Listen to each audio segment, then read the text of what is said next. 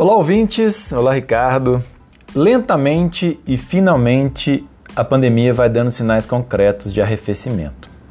Essa semana nós tivemos a retomada das aulas presenciais na rede pública aqui em Barroso. Estamos tendo redução nos casos, nas mortes, as internações são cada vez mais raras e a vacinação avança, inclusive os idosos vão começar a tomar a terceira dose. Momento é de alívio e é também de cansaço, Todos nós não aguentamos mais até a palavra pandemia. Nós estamos cansados do isolamento, do medo, da incerteza. Mas eu acredito muito que esse cansaço e essa mistura de sentimentos não pode impedir a nossa reflexão. Os efeitos da pandemia, eles foram muito heterogêneos. Nós tivemos sociedades devastadas e sociedades com pouquíssimas mortes e pouco contágio. O que nós já sabemos agora, o que os dados nos mostram, é que todos os quase 200 países no mundo, em todos os continentes, foram afetados, mas enfrentaram de forma diferente a pandemia. Nós já sabemos que características econômicas, territoriais, demográficas sozinhas não explicam as diferenças nas taxas de mortalidade.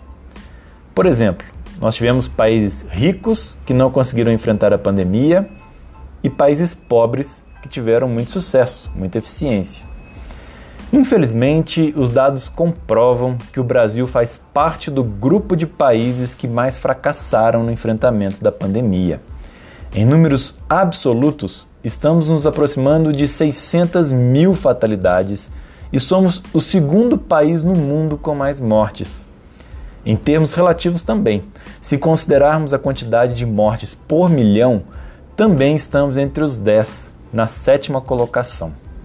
Agora, com o escândalo da Prevent Senior, que usava seus pacientes de cobaias humanas para o uso de tratamentos comprovadamente ineficazes e que depois fraudava os atestados de óbito para omitir a Covid como causa, já sabemos também que os nossos números podem ser muito maiores que os registrados nas estatísticas oficiais.